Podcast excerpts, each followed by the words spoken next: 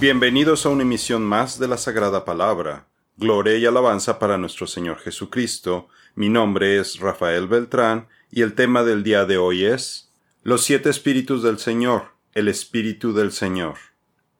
En la emisión anterior terminamos de ver al espíritu del temor del Señor, al analizar las terribles consecuencias que les ocurren a las personas que rechazan este espíritu. Ahora veremos al asombroso Espíritu del Señor, quien fue enviado a todos los creyentes que pusieron su fe en Jesucristo, y si usted ya lo ha recibido, es testigo de los cambios que han ocurrido en usted. El Espíritu del Señor lo ha dotado con el poder necesario para hacer cualquier cosa que sea consistente con la voluntad del Señor para su vida. La Biblia está llena de pasajes de personas que hicieron hasta lo que parecía imposible con la ayuda del Espíritu del Señor. En las Escrituras encontramos mención de otros títulos del Espíritu del Señor que son características de la personalidad de Dios. Sin embargo, nuestro entendimiento humano no alcanza a comprender la dinámica de todo su ministerio. Algunos de estos espíritus mencionados en la Biblia son el Espíritu de Cristo, de gracia, verdad, vida en Cristo, santidad, promesa, gloria, humildad, profecía, misericordia, prudencia, solo por mencionar algunos. Además, el Espíritu del Señor se manifiesta en las vidas de los creyentes a través de sus múltiples dones y frutos pero por lo extenso de este tema, en este estudio solo nos limitaremos a mencionar algunos de estos ministerios del Espíritu del Señor. Jesús dice, el que tiene mis mandamientos y los guarda, ese es el que me ama, y el que me ama será amado por mi Padre, y yo lo amaré y me manifestaré a él. Juan 14, 21. Como recordará, los siete espíritus del Señor reposan sobre el Mesías, nuestro Señor Jesucristo, y los encontramos en Isaías 11.2. El Espíritu del Señor proviene de las palabras hebreas Ruach y Yahweh, que literalmente significan el Espíritu de Yahweh. Y es el primero de los siete espíritus que son mencionados por Isaías, porque posee la autoridad divina como Dios. En nuestra representación de las siete lámparas de la menorá, en esta serie de artículos, pusimos a este espíritu en el centro, porque pensamos que los otros espíritus trabajan alrededor, en conjunto y bajo el liderazgo del Espíritu del Señor. Y aunque somos incapaces de comprender por completo la naturaleza de Dios, las escrituras nos revelan al Espíritu Santo bajo distintos nombres y títulos, que nos enseñan a conocer apropiadamente su carácter y atributos, al llevar a cabo sus funciones cooperando y de común acuerdo con Dios Padre y Dios Hijo. Por eso, Dios Espíritu Santo también es llamado Espíritu del Padre y Espíritu del Hijo, porque juntos, actuando en unidad, ejad en hebreo, en conjunto, en equipo, para un mismo propósito, son indivisibles, por lo que adoramos a un solo Dios y lo llamamos Yahweh. El Espíritu del Señor es el Espíritu de Cristo. Las escrituras nos revelan que el Espíritu del Señor es el Espíritu de Cristo en Romanos 8.9, Primera de Pedro 1.11 y Gálatas 4.6, para describir una misión conjunta en la que Dios Hijo y Dios Espíritu Santo actúan juntos para la salvación de los elegidos de Dios. En Lucas 4, 18 y 19 y 21, cuando Jesús, Yeshua en hebreo, que significa salvación, proclama el cumplimiento de la primera parte de la profecía de Isaías 61, del 1 al 3, lo primero que anuncia es que el Espíritu del Señor está sobre él, por lo que ambos en conjunto llevan a cabo este trabajo de salvación. Pero esta profecía de Isaías es muy extensa, y la segunda parte también incluye la profecía del año del jubileo que vimos en nuestro estudio de Génesis 6.3, la creación y su significado profético, que iniciará cuando Jesucristo regrese en su segunda venida, para dar inicio al reinado del milenio, donde Jesucristo consolará a todos los creyentes vueltos a nacer, quienes se lamentan o están de luto, pero que son liberados de sus trabajos y de sus cargas por ser el año del jubileo. Jesús dice, El Espíritu del Señor está sobre mí, porque me ha ungido para anunciar el Evangelio a los pobres, Me ha enviado para proclamar libertad a los cautivos y la recuperación de la vista a los ciegos, para poner en libertad a los oprimidos, para proclamar el año favorable del Señor. Y comenzó a decirles, Hoy se ha cumplido esta escritura que han oído. Lucas 4, 18 al 19 y 21. A publicar el año de la buena voluntad del Señor y el día de venganza del Dios nuestro, a consolar a todos los enlutados, a ordenar en Sión a los enlutados, para darles gloria en lugar de ceniza, aceite de gozo en lugar de luto, manto de alegría en lugar del espíritu angustiado, y serán llamados árboles de justicia, plantío del Señor para gloria suya. Isaías 61, 2 al 3. El apóstol Pablo nos dice que para disfrutar este año del jubileo tenemos que tener al Espíritu de Cristo habitando en nuestros corazones, por lo que debemos de obedecer todos los mandamientos que el Espíritu del Señor nos dé para vivir como cristianos espirituales y no como cristianos carnales, como lo vimos en los siete Espíritus del Señor, temor del Señor parte 3 y parte 4. Pero, ¿por qué lo llaman Espíritu de Cristo? Sin embargo, ustedes no viven según la carne, sino según el Espíritu, si es que el Espíritu de Dios mora en ustedes. Si alguno no tiene el Espíritu de Cristo, no es de él. Romanos 8:9 porque como lo prometió Jesucristo, Él iba a enviar a su Espíritu para que continuara con su trabajo de redención y salvación en la tierra. Así que el Espíritu Santo es el Espíritu de Cristo, quien es el verdadero vicario de Jesucristo aquí en la tierra. Lamentablemente, el Papa católico se adjudicó este título falsamente porque no le pertenece, ya que él es impotente para hacer lo que solo Dios puede realizar ya que Cristo vino a este mundo para redimirnos de la maldición del pecado. Una vez que lo aceptamos por fe, nos da su regalo de gracia. Las escrituras nos enseñan este proceso simbólicamente Primero, cuando el pueblo de Israel fue redimido de la esclavitud de Egipto, y segundo, fue salvado cuando se les dio la tierra prometida, donde fluyen la leche y la miel. Nuestro Señor Jesucristo da cumplimiento a este proceso, primero, cuando lleva a cabo nuestra redención, al liberarnos de nuestra esclavitud al pecado a través de su preciosa sangre. Segundo, Jesucristo nos da su salvación, cuando nos bautiza con el Espíritu al imputarnos su rectitud para que formemos parte de su cuerpo y podamos entrar en su reino de forma espiritual. Una vez limpios de todo pecado, el Espíritu de Cristo prosigue con nuestra salvación al bautizarnos con fuego, haciéndonos milagrosamente una nueva criatura y habitar en nuestro corazón. Así volvemos a nacer de nuevo, y el Espíritu de Cristo nos guía en el proceso de santificación al proveernos del aceite que necesitamos para encender nuestro fuego, nuestras lámparas, para poder ser la luz en este mundo, y de esta forma podemos ser llamados hijos de Dios Padre. Para que recibiéramos la adopción de hijos, y porque ustedes son hijos, Dios ha enviado el Espíritu de su Hijo a nuestros corazones, clamando, Abba, Padre. Gálatas 4, 5b al 6. Jesús respondió, En verdad te digo que el que no nace de agua y del Espíritu, no puede entrar en el reino de Dios. Lo que es nacido de la carne, carne es, y lo que es nacido del Espíritu, Espíritu es. No te asombres de que te haya dicho, tienen que nacer de nuevo. El viento sopla por donde quiere y oye su sonido, pero no sabes de dónde viene ni a dónde va. Así es todo aquel que es nacido del Espíritu. Juan 3, 5 al 8.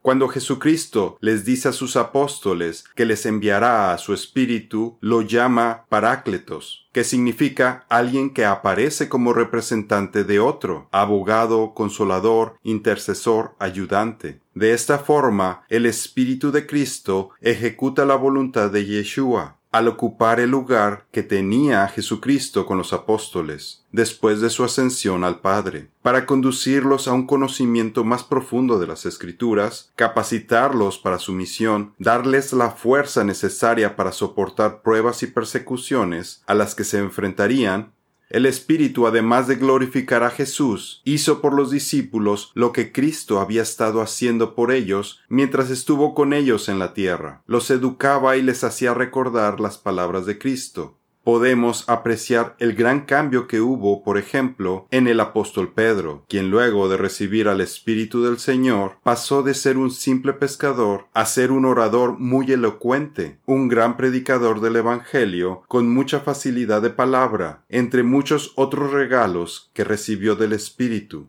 El sermón de Pedro hizo que tres mil personas se convirtieran en un mismo día. La ley del Señor es perfecta, que restaura el alma el testimonio del Señor es seguro, que hace sabio al sencillo.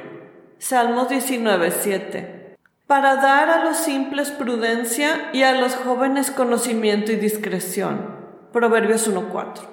En la actualidad, el Espíritu de Cristo está aquí para vindicar a Cristo, para administrar por Jesucristo su iglesia y su reino. En la Iglesia dirige sus movimientos, controla a sus miembros, inspira su sabiduría, provee su fuerza y distribuye sus dones según sus propósitos. Además, Él busca a cada uno de aquellos por quienes Cristo murió, los vivifica a una nueva vida, los ayuda a que se alejen de sus pecados, les da la fe para que se aferren a Cristo, los hace crecer en la gracia y los ayuda para que sean fructíferos. Y yo rogaré al Padre y les dará otro consolador, para que esté con ustedes para siempre. Este es el Espíritu de verdad, a quien el mundo no puede recibir porque no lo ve ni lo conoce. Ustedes lo conocen porque permanece con ustedes y está en ustedes. No los dejaré huérfanos, volveré a ustedes. Juan 14, 16 al 18. Este trabajo de salvación hecho por Jesús y por el Espíritu Santo es representado en la purificación de los leprosos, que representan a la humanidad en su estado caído pecaminoso, a quienes se les aplicaba la sangre primero y encima el aceite de su ofrenda por la culpa. Así, el creyente pasa de ser un leproso a ser una nueva criatura, de forma instantánea, como lo explican los Evangelios. Esto simboliza la purificación por la sangre de Cristo, redención, y el aceite del Espíritu de Cristo, salvación. Por eso, Yeshua, cuyo nombre originalmente en hebreo significa salvación, les pedía a los leprosos que habían sido curados que fueran y se presentaran ante el sacerdote para que llevaran a cabo su purificación y para que dieran testimonio ante el sacerdote que cuando viera a un gran número de leprosos que estaban siendo curados, siendo algo nunca antes visto, se convertiría en la señal que daba cumplimiento a lo que se había profetizado, les indicaba que el Mesías había llegado. Pero los sacerdotes no fueron en búsqueda del Mesías, sino que endurecieron sus corazones y terminaron crucificando a nuestro Señor Jesucristo. Entonces el sacerdote tomará de la sangre de la ofrenda por la culpa y la pondrá el sacerdote sobre el lóbulo de la oreja derecha del que ha de ser purificado, sobre el pulgar de su mano derecha y sobre el pulgar de su pie derecho.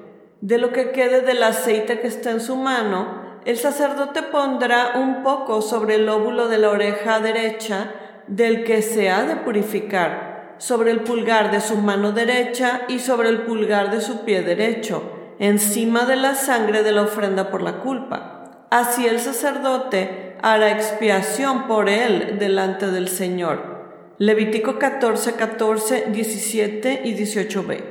El apóstol Pedro nos dice que el Espíritu de Cristo habitaba en los profetas del Antiguo Testamento. Ellos profetizaron los eventos de la venida de Cristo, sus sufrimientos y la gloria que recibiría por impartir su gracia a todo aquel que ponga su fe en Jesucristo. Acerca de esta salvación, los profetas que profetizaron de la gracia que vendría a ustedes, diligentemente inquirieron y averiguaron procurando saber qué persona o tiempo indicaba el Espíritu de Cristo dentro de ellos, al predecir los sufrimientos de Cristo y las glorias que seguirían. Primera de Pedro 1.10 al 11. Actualmente existe una gran confusión acerca de la salvación de los santos del Antiguo Testamento, y muchos suponen que fueron salvos de una manera completamente diferente como los creyentes vueltos a nacer son salvados en la actualidad. Esta enseñanza, derivada del dispensacionalismo, es un gran error que muchos han cometido porque piensan que el Espíritu Santo nunca estuvo en ningún creyente antes de Pentecostés. Afirman que moró de forma diferente en los santos del Antiguo Testamento, o que lo hizo solo de forma temporal para que pudieran llevar a cabo alguna función en específico. Sin embargo, nuestro Señor Jesucristo nos dijo que Él es el único camino al Padre, no hay otro, y como acabamos de ver, Pedro nos confirma que el Espíritu de Cristo estaba dentro de ellos. Los santos del Antiguo Testamento fueron redimidos por la sangre omnipresente de Yeshua que existe en el pasado, presente y futuro, y fueron salvados por el Espíritu de Cristo, quien es omnipresente, al hacerlos nuevas criaturas y recibiendo la gracia de Dios. Las escrituras prueban claramente que fue el Espíritu del Señor quien inspiró a Abel a ofrecer el sacrificio correcto. Él fue el que otorgó gracia y justificó a Noé. Moisés también recibió al Espíritu del Señor y habló cara a cara con Dios. También reposó en Josué para liderar al pueblo de Israel para la conquista de la tierra prometida. Y además Josué estaba lleno del espíritu de sabiduría. David lo recibió cuando fue ungido como rey de Israel e hizo grandes cosas desde derrotar al gigante Goliat, escribir y cantar salmos, expandir el reino de Israel y preparar los materiales para la construcción del templo del Señor. El Espíritu del Señor también estuvo en los profetas para guiar al pueblo por el camino del Señor. Estos solo son algunos ejemplos, pero hay muchos más. Solo pregúntese si el Espíritu Santo no habitó en estos creyentes, ¿de qué otra manera podrían haber sido regenerados, tenido fe o realizado obras aceptables a Dios? Solamente alguien con el Espíritu Santo puede hacer oraciones verdaderas, adorar en espíritu y producir frutos agradables al Señor, algo que alguien carnal no podría. Necesitan hacer del Espíritu para hacer cosas espirituales. Samuel tomó el cuerno de aceite y lo ungió en medio de sus hermanos, y desde aquel día en adelante el Espíritu del Señor descendió con poder sobre David. Primera de Samuel 16:13. Jesús dice, Abraham vuestro padre se gozó por ver mi día, y lo vio y se gozó. Juan 8:56. Por otro lado, sabemos que Jesucristo es omnipresente y su sangre puede limpiar los pecados de toda persona en el pasado, presente y futuro. Así que cualquier persona puede ser salvada por el trabajo de Jesucristo y del Espíritu Santo, de la misma forma en la que nosotros somos salvados. La única diferencia y el gran mérito de los santos del Antiguo Testamento es que tuvieron una mayor fe en un Salvador desconocido que vendría bajo la promesa del Señor. Además, ellos no tenían el privilegio de tener las enseñanzas de Yeshua o la información de las escrituras del Nuevo Testamento que existen actualmente, pero el Espíritu del Señor debió haberlos instruido con más de lo necesario, dadas sus condiciones y la época en la que vivieron. Jesús dice, porque en verdad les digo que muchos profetas y justos desearon ver lo que ustedes ven y no lo vieron y oír lo que ustedes oyen y no lo oyeron. Mateo 13, 17. El Espíritu de Gracia. La primera vez que se menciona la gracia de Dios es en Génesis 6.8. Puede ver más información sobre la gracia de Dios en nuestro artículo Génesis 6.8, la gracia de Dios parte 1 y parte 2. Noé halló gracia ante los ojos del Señor. Génesis 6.8. Recuerde que los ojos del Señor son una referencia a sus siete espíritus. Como lo vimos en nuestro artículo, ¿qué son los siete espíritus del Señor? El Espíritu de gracia, a través de Jesucristo, es la gracia de Dios personificada, quien trae salvación a los hombres. Así que la gracia de Dios fue revelada y dada en la persona y los trabajos de Jesucristo, para la salvación de toda la humanidad a través de su muerte y resurrección. Con ello, restableció la relación entre el Señor y los hombres, porque Él es el único camino para eliminar nuestros pecados y hacernos perfectos ante los ojos de Dios. Esto sucede únicamente cuando estamos en Cristo, es decir, que somos redimidos por la gracia de nuestro Señor Jesucristo cuando ponemos nuestra fe en Él para nuestra salvación. Lo maravilloso de la gracia de Dios es que otorga el mérito y la posición de Jesucristo a cada creyente, dejándolo libre de todo pecado y tan blanco como la nieve. Él nos salvó, no por las obras de justicia que nosotros hubiéramos hecho, sino conforme a su misericordia, por medio del lavamiento de la regeneración y la renovación por el Espíritu Santo, que Él derramó sobre nosotros abundantemente por medio de Jesucristo nuestro Salvador, para que, justificados por su gracia, fuéramos hechos herederos según la esperanza de la vida eterna. Tito 3, 5 al 7. El Espíritu de gracia es mencionado también en la profecía del día del Señor en Zacarías, cuando los habitantes de Jerusalén verán la segunda venida de Jesucristo y se lamentarán por el rechazo que tuvieron del Mesías. Pero el Señor va a extender su gracia a estas personas para que los que se arrepientan puedan ser salvados. Y derramaré sobre la casa de David y sobre los habitantes de Jerusalén el espíritu de gracia y de súplica y me mirarán a mí, a quien han traspasado, y se lamentarán por él, como quien se lamenta por un hijo único, y llorarán por él, como se llora por un primogénito.